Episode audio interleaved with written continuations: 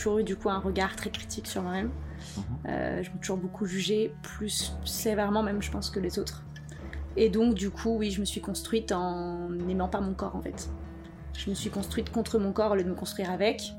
Et aujourd'hui, c'est un travail que je garde en tête, qu'il faut que je continue à faire et qu'il faut pas que je lâche pour accepter tout ce qui s'est passé et accepter que ben, son corps, on l'a et il faut faire avec.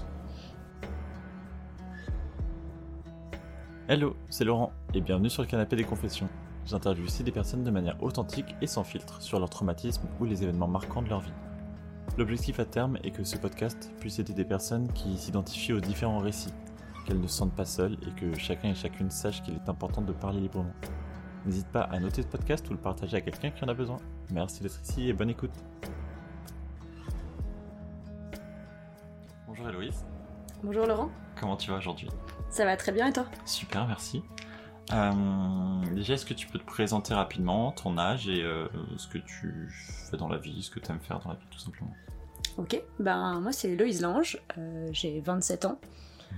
Euh, je suis passionnée par la photo et l'équitation. Et aujourd'hui, je suis freelance. Ok, trop bien. Super. Si tu es là aujourd'hui, c'est pour nous parler un peu d'un événement marquant dans ta vie ou traumatisant, à toi de Mhm. voir. Euh, est-ce que tu veux nous partager quelque chose? Oui, je pense que un événement plus que marquant, plutôt même traumatisant, ça a été euh, de réapprendre à marcher euh, après une opération assez grave de l'intégralité de ma colonne vertébrale. Ok, c'est suite à un accident ou c'est qu'est-ce qui s'est passé réellement? Alors c'est pas un vrai accident, c'est un accident de la vie, on pourrait dire. Mhm. Moi, je suis née avec une scoliose. C'est quelque chose d'assez héréditaire ou pas, d'ailleurs, on ne sait pas exactement d'où ça vient. Euh, c'est euh, du coup une torsion de la colonne vertébrale qui, au lieu Mhm. de, quand on grandit, de pousser droit, bah ça pousse comme un S. Ok. Et euh, il faut savoir que on a tous plus ou moins une scoliose. Dans la vie, euh, la plupart des gens, ils ont des scolioses qu'on appelle anodines. Moi, il se trouve que j'avais une scoliose évolutive. Donc on l'a découvert vers 11 ans. Elle a évolué jusqu'à atteindre un degré euh, trop fort qui a dû être opéré. Ok. Donc à 11 ans, tu t'en es rendu compte déjà? C'est ça. C'est toi qui t'en es rendu compte parce que t'avais mal ou c'est en faisant des visites médicales euh, assez classiques euh, C'était une visite médicale plutôt classique. Euh, C'était un suivi euh, pour un autre problème que j'avais à côté. Et euh, on m'a fait faire des radios. Et on s'est rendu compte que j'avais une scoliose qui était un peu déjà à 14 ou 15%, qui est mhm. déjà plus haute que la moyenne, donc il fallait surveiller. Donc on l'a surveillée pendant 2-3 ans. Et en fait, on s'est rendu compte qu'elle évoluait beaucoup trop rapidement. Donc euh, quand je suis arrivée en fin de cinquième, on m'a fait porter un corset. Ok. Donc un corset, pour ceux qui voient pas ce que c'est, c'est une sorte de gros plastique qu'on met et qui entrave l'intégralité du corps en fait parce que de, du bas des fesses jusqu'en, jusqu'au haut des épaules, on Mhm. est enfermé dans un bloc de plastique qui permet en fait de normalement limiter euh, que la colonne continue à tordre. Donc en fait c'est censé limiter l'évolution de la scoliose. Ok. Et tu l'as gardé combien de temps? Je l'ai gardé jusqu'à la première. Ah oui, quand même. Ouais, je l'ai porté très longtemps et c'était 24 heures sur 24, je pouvais l'enlever juste pour ma douche. 24 heures sur 24, donc tu devais dormir avec aussi? Je dormais avec, ça a été très compliqué au début. Je me rappelle les premières nuits, ça, je pense que j'ai dû dû mettre 3-4 mois avant de réussir à correctement dormir. Mhm. Bah parce que mine de rien, euh, c'est quand même quelque chose qui empêche de respirer, qui empêche de se développer aussi normalement, qui appuie sur euh, notamment l'estomac, mais sur beaucoup de parties du corps en fait pour vraiment réussir à bloquer complètement le, le- bah ouais tout le tronc en fait. Ok. Et donc du coup pour dormir on peut pas se tourner, on peut pas dormir sur le côté, c'est très très bah c'est très envahissant dans une vie. Oui, clairement. Mais du coup, euh, t'es en cinquième jusqu'à ta première, donc euh, c'est à peu près de tes 12 ans à tes euh, 16-17 ans. C'est ça. Euh, comment tu l'as vécu, ça d'avoir ça à l'école Même est-ce que tu faisais du sport Du coup, non, tu pouvais pas? Alors, je faisais très peu de sport à l'école. Du coup, j'étais Mhm. quasiment interdite de sport. Euh, la seule chose que je continuais à faire, c'était l'équitation. C'est la chose qui me faisait vivre à l'époque. hein. Franchement, euh, j'avais pas forcément beaucoup d'amis. Je me suis beaucoup fait harceler au, au collège. On m'appelait Robocop. Ok. C'était pas forcément très facile à vivre. Et, euh, et voilà, du coup, euh, j'étais un peu harcelée. J'étais un peu mise à l'écart parce que, ben, en fait, ça se voit parce que c'est quelque chose qu'on met par-dessus les vêtements. Donc, on peut mettre un pull par-dessus aussi. Mais en fait, on peut pas le mettre à- sur la peau. Donc en fait, il faut toujours mettre un- quelque chose en dessous. Donc l'été, on a du mal à mettre plusieurs couches. Donc en fait, des fois, c'était visible. Et donc ça fait un peu un exosquelette. Mhm. Donc on sait tous que bon bah voilà, quand les gens sont un peu différents au collège et au lycée, les gens bah, les gens sont un peu cons en fait à cette époque-là. Et du coup ben ouais, j'ai ça a été un peu difficile à vivre au début. Et comment tu te sentais toi, du coup? C'est compliqué à dire parce que c'est une partie que j'ai un peu floutée dans ma mémoire. D'accord. Mais euh, mais oui, on va dire que ça a été un peu compliqué de se construire avec ça. Je me doute. ok. Euh, ça marche. Et, euh, et, du coup, à 16 ans, après avoir fait 5-6 ans de corset, qu'est-ce qui se passe? Bah, Qu'est-ce qui se passe? On se rend compte que le corset sur moi, ça ne fonctionne pas. C'est quasiment. Ça fonctionne sur 80%, ouais, 80 des gens à peu près. Donc normalement, ça aurait dû fonctionner. Moi, sur moi, ça fonctionne pas. Ma scolieuse continue à évoluer. Et donc, je vois un premier chirurgien à Rennes, professeur Viola, et euh, qui me dit bon bah voilà euh, là concrètement euh, le corset ne fonctionne pas comme j'étais très en retard sur ma croissance j'avais toujours pas fini de grandir donc il m'explique que voilà je vais avoir une scolieuse qui va continuer à grandir et qui va potentiellement faire des gros problèmes de santé donc moi j'étais déjà avec un poumon gauche un peu écrasé parce qu'en fait quand ça tourne ça tourne sur la cage thoracique aussi. Et donc en fait mes côtes ont commencé à vriller. Et donc en fait j'ai commencé à avoir une gibbosité à droite. Et donc à gauche mon poumon était écrasé. Donc en fait, j'avais moins de capacité respiratoire. Donc forcément, ça pose des problèmes euh, physiques qui font qu'en fait, si on laissait évoluer, j'aurais pu finir bossu, hein, comme dans le bossu de Notre-Dame qu'on connaît tous. Et, euh, mais ça aurait pu surtout faire des gros problèmes de santé parce qu'en fait, euh, ça empêche les poumons de bien, de bien envoyer l'oxygène dans le corps. Et donc mhm. en fait, j'aurais pu faire ce qu'on appelle un cœur droit, qui est un manque d'oxygène. Et donc en fait, la partie droite du cœur qui est en, qui est du coup euh, en charge de cette partie-là, euh, aurait pu euh, me tuer en fait, concrètement. D'accord. Donc moi, on m'annonce que soit je me fais opérer, qui est donc quand même un gros changement du corps, puisque c'est l'intégralité de la colonne qui est soudée entre... Toutes les vertèbres sont soudées entre elles, et on met des barres de titane de chaque côté, et qui m'aurait empêché d'avoir une vie normale, empêché de faire du sport, empêché de monter à cheval, qui était la seule chose que je... pour laquelle je mhm. vivais à l'époque. Soit je meurs en gros à 40 ans. Ok. Donc solution un peu, euh, un peu hard à prendre à 17 ans. Enfin à l'époque du coup j'avais 16 ans. Mais du coup j'ai mis un an. Mes parents m'ont beaucoup accompagnée. Pourtant à l'époque j'étais, euh, je pense que j'étais pas facile à éduquer et surtout euh, pas facile à, bah, pour faire cette opération. Mes parents sont des gens plutôt éduqués et qui étaient, bah, qui ont fait des études de médecine. Donc en fait ils savaient ce que ça voulait dire de faire un cœur droit. Donc ils m'ont beaucoup poussé dans l'idée de me faire opérer. Et moi j'étais vraiment pas d'accord avec l'idée. Et donc, on a vu plein de chirurgiens pendant un an. On a été jusqu'à Paris pour rencontrer euh, des professionnels euh, de scoliose euh, qui m'ont tous dit la même chose. Tout le monde m'a dit il faut que tu te fasses opérer. D'accord. Et toi, tu te sens comment avec cette information? Bah, A posteriori, je pense que j'étais très dure avec mes parents.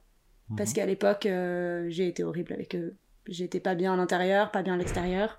Je pense que c'était une période où j'étais en train de me construire et je me construisais un peu contre eux. Et j'étais contre l'idée de me faire opérer, je comprenais pas qu'ils comprennent pas. Et moi, à l'époque, 40 ans, pour moi, c'était vieux. J'étais en mode, c'est bon, si j'ai vécu jusqu'à 40 ans, c'est bien. c'est sûr. ah, J'avais 16 ans, hein, on se rappelle. Et du coup, ouais, je pense que j'étais vraiment dure à cette époque-là avec mes parents. Et je pense que. Bah, je pense qu'aujourd'hui, je suis vraiment contente qu'ils m'aient poussé vers ça. Parce que ça a été un choix dur. Mais honnêtement, aujourd'hui, je me rends compte que 40 ans, c'est jeune quand même. Mais du coup, juste euh, pour information, parce que t'as porté quand même ton corset assez longtemps, ils pouvaient pas mhm. s'en rendre compte avant que ça changeait rien? A posteriori, si. Ils auraient dû. Il aurait dû avoir plus de suivi. Surtout qu'aujourd'hui, en fait, j'ai appris qu'avec du kiné, euh, si on combine le kiné et le corset, euh, on peut faire des choses qui n'ont pas été faites à l'époque. Et ça aurait pu stopper l'évolution de la scoliose. Maintenant, c'est un peu tard pour y penser. Mhm. Mais, euh, mais j'ai pas forcément de regrets parce que ben voilà, il faut apprendre à vivre avec la vie et comme on l'a eu. Et je préfère me dire que aujourd'hui ça va plutôt que d'essayer de réécrire le passé. Mais euh, du coup, tu m'as dit que tu avais deux choix soit l'opération avec des plaques de titane, soit mhm. tu mourrais avant 40 ans. Mhm. Euh, donc, si j'ai bien compris, tu as pris l'opération. Oui. Forcément. Euh, donc, tu peux plus du tout faire de sport. Alors, c'est un peu plus compliqué que ça. En fait, à l'époque, j'ai trouvé la troisième option qui m'avait pas été proposé, qui est de, en fait, moi j'avais deux scolioses. J'avais une très grosse scoliose en haut et j'en avais une deuxième en bas. C'est-à-dire qu'en fait, ça faisait vraiment un S. Ma colonne vertébrale était vraiment partie en couille. Et donc, j'avais euh, quasiment 55 degrés en haut euh, et j'en avais plus de 32 en bas. Donc en fait, euh, ma scoliose était bien plus importante en haut qu'en bas. Et donc j'ai négocié avec les médecins de me faire opérer de ce qu'on appelle T1, qui est la première vertèbre sous la nuque, jusqu'à L4, qui est euh, l'avant-dernière vertèbre avant le bassin. Et donc ils n'ont pas opéré mon bassin. Donc j'ai gardé toute la mobilité du bassin. Et donc en fait aujourd'hui je peux continuer l'équitation, je peux continuer le sport quasiment normalement. Aujourd'hui je pense que dans ma vie, si je le dis pas, personne ne sait que je me suis fait opérer. D'accord. Donc c'était l'option la plus, pour moi, qui était la plus logique. Et aujourd'hui, euh, je suis vraiment très heureuse d'avoir pris cette option-là. Mais comment t'as trouvé cette option finalement? C'est un médecin qui t'en a parlé Un chirurgien? Parce que du coup là tu me parles de vertèbres, etc. Moi je connais rien du tout. Oui. Euh, à quel moment tu trouves cette option finalement? On te dit tu pourras plus jamais faire de sport de ta vie, plus d'équitation. Et là t'as un peu cette option miraculeuse qui arrive dans ta vie. En fait, c'est pas une option qui est facile à prendre pour les médecins, je pense, parce que aujourd'hui un chirurgien, quand il opère d'une scoliose, il veut avoir un résultat. Mhm. Et moi, j'ai pris un risque en faisant ça, puisqu'en fait, euh, la scoliose aurait pu continuer en bas, rester évolutive, et du coup, ça aurait pu littéralement euh, bah, casser, entre guillemets, tout le travail du chirurgien, parce qu'en fait, ça aurait continué à bouger, et ça aurait bougé avec le matériel. Donc c'était un gros risque à prendre, et donc les chirurgiens n'aiment pas. Moi, à l'époque, j'étais un peu tête de mule, et euh, j'ai clairement dit au médecin, c'est simple, si vous me bloquez le bassin, je me suicide. D'accord. Je pense que je l'aurais fait à l'époque parce qu'en fait je vivais pour l'équitation. Et moi, pour moi, vivre sans l'équitation, c'était impossible. Et donc je leur ai dit, c'est très simple, si vous faites ça, ça va pas être possible. Ok. Du coup, euh, du coup, on en a discuté, mes parents en ont discuté, et honnêtement, on est arrivé avec cette solution-là, et j'ai eu de la chance. Mhm. Parce qu'en fait, la qui était le plus évolutive, je pense que c'est celle du haut. D'accord. Et donc forcément, ben, ça a pas trop bougé depuis que je me suis fait opérer. Et Quand tu dis évolutive, c'est-à-dire que c'est avec ta croissance finalement. Ouais. Sauf que là t'as 16-17 ans. Au final, normalement tu grandis plus trop. Bah si, moi j'étais très en Si. retard. Moi j'ai été réglée à 19 ans, enfin fin de mes 18 ans. Et donc en fait, j'étais très en retard là-dessus. Et donc forcément, je continue à grandir. Et sinon, ça aurait été moins problématique. D'accord, ok. Donc du coup t'as fait ça. Mhm. T'en es heureuse Oui. finalement. Est-ce qu'il y a eu un impact quand même? Parce que du coup t'as as dit au tout début que t'as dû réapprendre à marcher. Oui, parce que ça reste quand même une opération très très très envahissante. Mhm. Donc euh, on rééquilibre complètement le, sens de- le, centre de, le centre de gravité de la personne. Donc en fait, comme on redresse le dos, ben moi mon centre de gravité a complètement changé. Mhm. Et donc je me suis réveillée. Euh, il faut savoir que c'est une opération qui dure, ouais, je dirais plutôt 5-6 heures, peut-être même 7. Euh, moi dans mon cas, en plus j'ai fait une hémorragie, donc j'ai dû être reperfusée. Donc ça a été un peu compliqué. Le réveil a été compliqué. Euh, j'ai passé 4 jours en soins intensifs. Des bibis partout. Donc déjà Et, tu te réveilles, euh, tu peux bouger tes doigts de pied. Je peux tout bouger, t'es déjà, donc je suis contente, parce qu'il faut savoir quand même qu'il y avait une grosse, un gros pourcentage de chance, euh, enfin de chance ou de malchance, hein, que je finisse paralysée avec l'opération, puisque c'est très proche de la moelle épinière. Il Mhm. faut savoir qu'une opération qui touche la moelle épinière, ça peut faire, ça peut bah, du coup avoir comme impact une paralysie totale ou partielle. Donc moi je me réveille, déjà premier réflexe, je bouge. Je me dis tout bouge, ça va. Je suis sous morphine, je suis pas trop mal, du coup ça va. Et puis après, euh, voilà, donc 4 jours en soins intensifs. Euh, derrière, j'ai dû passer euh, une bonne deux semaines, je pense, en alité complètement. Donc il faut savoir que je peux pas m'asseoir, je peux pas marcher, je peux pas bouger. Les douches allongées par quelqu'un d'autre, c'est pas très sympa, c'est pas un bon souvenir. Surtout à cet âge-là, ouais. Ouais, voilà, surtout à l'âge où on est en train de se construire, où on n'a pas forcément trop envie de vivre ce genre de choses. Et voilà, donc après, j'étais censée avoir trois mois de rééducation dans un centre spécialisé. Mhm. Il faut savoir que j'ai pas eu de chance. euh, je tombais dans un centre où ils mélangeaient à la fois euh, les handicapés, euh, entre guillemets, hein, physiques et mentales. Donc moi je me retrouve à 17 ans dans un endroit où moi je me sens normale parce que ben moi j'ai eu une opération mais j'ai envie de me reconstruire, j'ai envie d'avancer, j'ai pas envie de me sentir handicapée. Et je me retrouve dans un centre où il y a des grands accidentés de la route, des motos, des accidents de graves de motos et de voitures, Mhm. mais aussi des handicapés mentaux. Et donc moi je me retrouve dans ça, j'ai 17 ans, j'ai envie de passer mon bac, j'ai pas envie d'être là. Je comprends. Du coup, euh, alors je me souviens pas bien si j'ai fugué ou si j'ai réussi à obtenir une droite de me barrer. Parce qu'à l'époque, j'étais quand même vraiment capable d'avoir fugué de cet endroit. Mais je suis pas trop sûre de comment ça s'est passé, faudrait que je redemande à ma mère. Mais en vrai, je suis partie. Dans tous les cas, je suis restée une semaine et j'ai pas tenu. Et du coup, j'ai réappris à marcher toute seule. Tu pouvais pas partir comme ça dans tous les cas. Alors en fait, à ce moment-là, je marchais un peu plus déjà. J'avais fait, donc j'avais dû faire trois semaines d'hôpital. Donc j'avais réappris un tout petit peu à me déplacer. Et donc euh, je marchais à peu près. Je Ok. marchais pas bien, mais je marchais à peu près. Et donc, du coup, j'ai ré- j'ai récupéré toute cette mobilité chez moi. J'ai fait de la kiné à, du- à domicile. Euh, j'ai beaucoup travaillé avec euh, un truc qui fait hyper mal, qui est une rééducation respiratoire. Parce que mine de rien, on, en parle très peu. Dans la rééducation, bah, on, on réapprend à marcher. Donc moi, j'ai fait des, électro, euh, des électrodes sur les muscles des jambes pour les redévelopper, pour pas perdre la masse musculaire. Donc euh, c'est pas douloureux du tout, c'est même marrant. Mais par contre, il y a une rééducation respiratoire à avoir, notamment sur les gens qui ont du coup un peu euh, le poumon qui a été abîmé. Donc moi j'avais, euh, je sais plus, 50 ou 60% de capacité respiratoire. Donc il faut remonter un peu quand même un minimum si on veut pouvoir refaire du sport. Et donc c'est une machine qui force l'air dans les poumons Et qui du coup force le poumon à se dilater au maximum pour accepter le plus d'air possible et du coup rééduquer le poumon euh, bah, à être plus capable d'avoir de capacité en fait. Et ça, ça fait très mal. Ça doit, être désagréable. ça doit être très désagréable. Ouais, ça fait très très mal. En plus, c'est une grosse machine qui fait beaucoup de bruit. Ok. Et on t'injecte de l'air directement. Et donc, en fait, ouais, c'est une sorte de tube qu'on a dans la bouche et euh, on appuie et en fait, ça fait genre. euh, bah, en fait, il faut vraiment imaginer un ballon qui se gonfle. Ouais, le poumon, c'est ça. Et euh, le faire manuellement de façon forcée, c'est pas très agréable. Parce que nous, on le fait tous dans la vie de tous les jours. Mais je sais pas si vous avez déjà essayé l'exercice d'inspirer le plus possible jusqu'à plus pouvoir inspirer. Bah, c'est cette sensation-là, mais forcée. Et euh, du coup, un peu, euh, un peu plus, parce que c'est plus que la capacité que ce qu'a le poumon naturellement. Ok.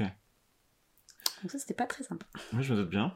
Euh, du coup, là, aujourd'hui, tu peux refaire du sport? Aujourd'hui, je refais du sport normalement. J'ai aucune, aucun séquelle. J'ai euh, la plus belle récupération que ce chirurgien ait connue. Parce qu'en fait, euh, je suis intimement persuadée que les gens euh, se laissent aller. Parce que quand on dit on peut plus faire de sport, on est handicapé, ben on a tendance à se dire bon bah voilà, c'est mort. Moi, j'ai jamais accepté ça. J'ai jamais accepté d'être handicapée, j'ai jamais pris la carte handicapée, je me suis jamais comportée comme si quelque chose avait changé. Donc j'ai une partie de moi qui a nié l'opération, peut-être pour me reconstruire, Mhm. mais surtout parce que je me suis dit comme ça, euh, si j'agis pas différemment, enfin si j'agis pas euh, euh, comme j'aurais pas agi si je m'étais pas fait opérer, enfin genre, je sais pas si c'est Mhm. très clair, mais en vrai j'ai vraiment, je suis partie du principe que je m'étais pas fait opérer en fait, et que la vie elle allait Oui. continuer normalement.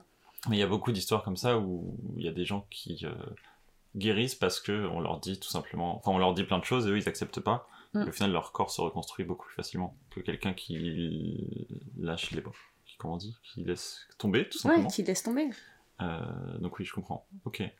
Et est-ce que après du coup l'opération, tu peux remarcher, euh, ça a eu un impact sur ta vie quand même cette opération? Alors le seul impact qu'elle a eu, c'est que comme j'ai absolument pas accepté l'opération, et que Mhm. du coup, ben, je continue à vivre normalement, euh, moi j'ai repris le sport trop tôt. Ok. Et euh, j'ai fait une grosse chute de cheval. Et on sait pas trop si c'est lié directement à cette chute-là ou si c'est juste un tout. Mais en fait, du coup, j'ai cassé le matériel. Et donc j'ai dû me faire réopérer. Donc je me suis fait réopérer. Donc la première fois que je me suis fait opérer, c'était euh, en 2013. Donc j'avais 17 ans. Ok. Et euh, 5 ans après, euh, en 2017, un peu moins de 5 ans, euh, en 2017, je me fais réopérer. Donc je suis à Barcelone, je vis ma best life, euh, je suis en études de commerce, tout va bien dans ma vie, j'ai complètement oublié cette histoire, et d'un coup j'ai une douleur de malade dans l'épaule. Mais vraiment une douleur qui est pas supportable. Donc je me remets à prendre des médocs alors que j'en prenais plus du tout. Euh, et puis j'appelle ma mère en disant bah maman ça va pas. Et puis on prend rendez-vous avec le médecin et on fait des radios. Et on se rend compte que bah, la barre elle s'est détachée. Il y a une vis qui est partie. Bon, C'était quand la chute à cheval du coup? C'était juste avant? C'était. euh, Non, non, je suis restée avec cette douleur-là pendant deux mois, je pense. D'accord. Parce qu'en fait, euh, je le prends pas au sérieux. À l'époque, euh, j'avais l'impression d'être un peu douillette. Donc je me dis, ouais, c'est peut-être moi aussi avec mes conneries. euh, je fais peut-être trop de trucs. euh, bon. Donc j'essaie de faire un peu moins de sport. Euh, j'essaye de faire de dormir mieux. Puis je rentre et j'ai quand même toujours très mal. Donc du coup, c'est à ce moment-là que je vais voir le chirurgien. Il me dit, bon bah voilà, t'as deux options. Soit tu acceptes la douleur, mais voilà, c'est un peu embêtant quand même. Soit c'est mieux se faire opérer. Bon, donc je me fais réopérer. Je repars sur la, la table de billard. Et euh, là, encore une fois, je respecte aucune règle. Le lendemain matin, je crois que je suis sortie. Ok.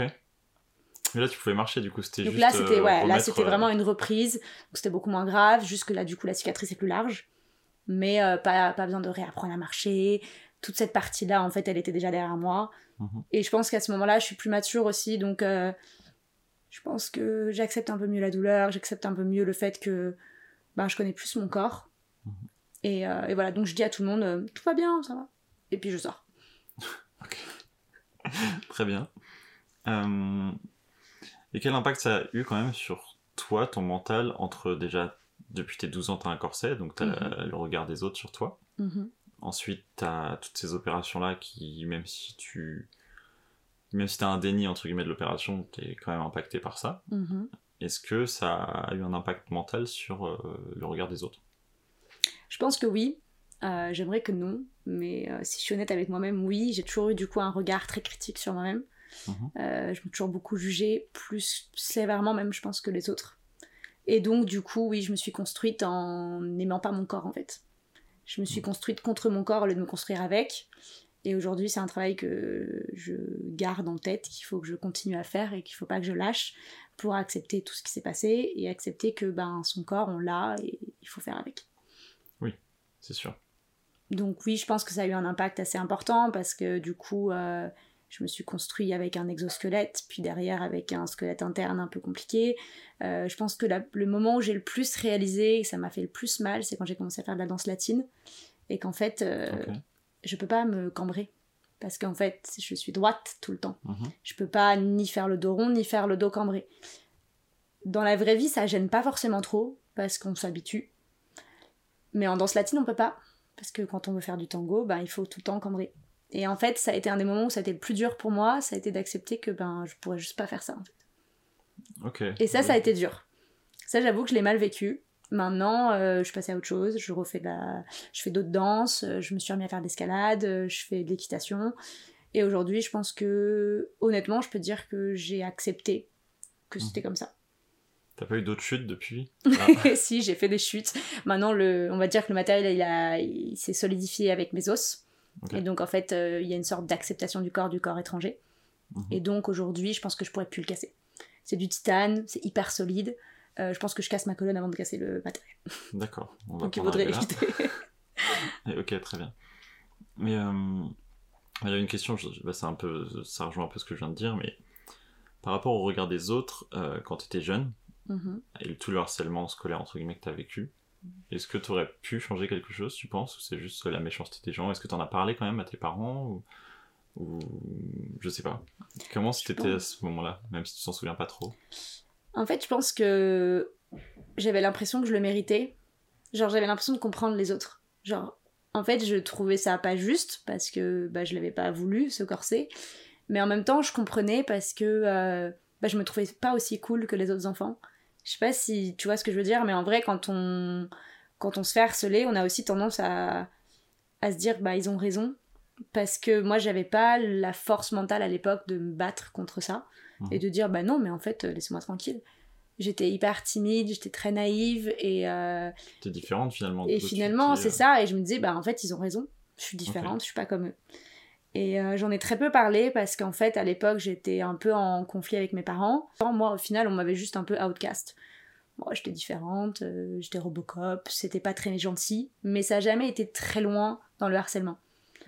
Et en fait, je me sentais pas légitime de m'en plaindre, alors qu'il y avait des gens autour de moi qui subissaient bien pire. D'accord. Ok. Ok, très bien. Et est-ce que du coup par la suite, t'as mis des choses en place, toi, euh, après toutes ces opérations, pour, pour te sentir mieux déjà dans ton corps Est-ce que t'as fait des choses, je sais pas, même avec des psys ou peu importe? Alors j'ai fait du psy euh, pour travailler un petit peu sur euh, le fait que j'aimais pas mon corps et que j'étais un peu en... Je m'étais construite contre lui, Mhm. en mode euh, lui et moi. J'avais vraiment fait une dissociation. Et, et aujourd'hui ça va mieux. J'ai notamment fait un tatouage dans mon dos. Ok. Euh, faut savoir que j'ai toujours détesté mon dos parce que bah, avec cette scoliose, avec cette, euh, ces deux opérations, j'avais une grosse cicatrice dans le dos. Et en plus, du coup, bah, avec la scoliose, j'avais une sorte de. Je sais pas comment on pourrait dire ça, mais je dirais difforme, c'était un petit peu un grand mot, mais on va dire que la cage thoracique s'étant décalée, bah forcément j'avais une gibbosité, donc une sorte de bosse à droite et plus entrée vers la gauche. Donc en fait, quand on regardait mon dos, c'était pas symétrique. Et moi, c'était quelque chose qui avait été tellement bah, c'était tellement grave pour moi et je voyais tellement que ça que j'ai passé 5 ans à parler sur la plage. Ou quand j'allais sur la plage, je mettais un t-shirt. Et j'étais incapable d'accepter cette. euh, bah, en fait, comme j'acceptais pas euh, l'opération, j'acceptais pas non plus ce que ça avait fait à mon corps. Mhm. Et là, cette année, euh, j'ai décidé de reprendre ça en main, après avoir vu des psys, après avoir discuté pas mal et avoir décidé de reprendre un peu confiance en moi, bah, je me suis fait tatouer tout le dos avec un tatouage d'une artiste que j'aimais bien. Et, euh, et donc là, cette année, depuis quelques mois, je mets des tenues pour la première fois de ma vie. Euh, j'arrive à sortir en robe, euh, j'arrive à couper, bah, j'ai coupé mes cheveux aussi, alors qu'avant je les gardais pour cacher mon dos. Ouais, et euh, voilà, j'ai accepté que ben il fallait que j'arrête de me cacher derrière ça. Et donc j'ai coupé mes cheveux, j'ai fait mon tatouage, et j'avoue qu'aujourd'hui je me sens beaucoup mieux déjà avec ça. Parce que pour les gens qui te voient pas, du coup, t'as vraiment les cheveux au carré. Et avant, Ouais. t'avais les cheveux jusqu'où, du coup? Et donc euh, avant j'avais les cheveux plus bas que les fesses. Donc j'ai D'accord, oui, coupé c'était vraiment- 70 cm Ok. d'un coup comme ça euh, sur un coup de tête. Ok, donc vraiment, ça cachait tout ton dos, finalement, t'étais tranquille. C'est ça. Ok. Ah, en vrai, t'as trouvé des astuces J'ai trouvé des astuces euh, qui m'ont permis d'avancer. Ok. et de me sentir mieux dans mon corps et d'accepter de cette histoire et, et d'essayer de la mettre un peu derrière moi tout en... En fait, pour moi, le tatouage, c'était vraiment ça, c'était de reprendre confiance en moi et réécrire, euh, parce que pour moi, une cicatrice, c'est un peu un tatouage qu'on n'a pas choisi. Parce que ça reste quelque chose qui marque le corps, mais euh, qui n'était pas mon choix.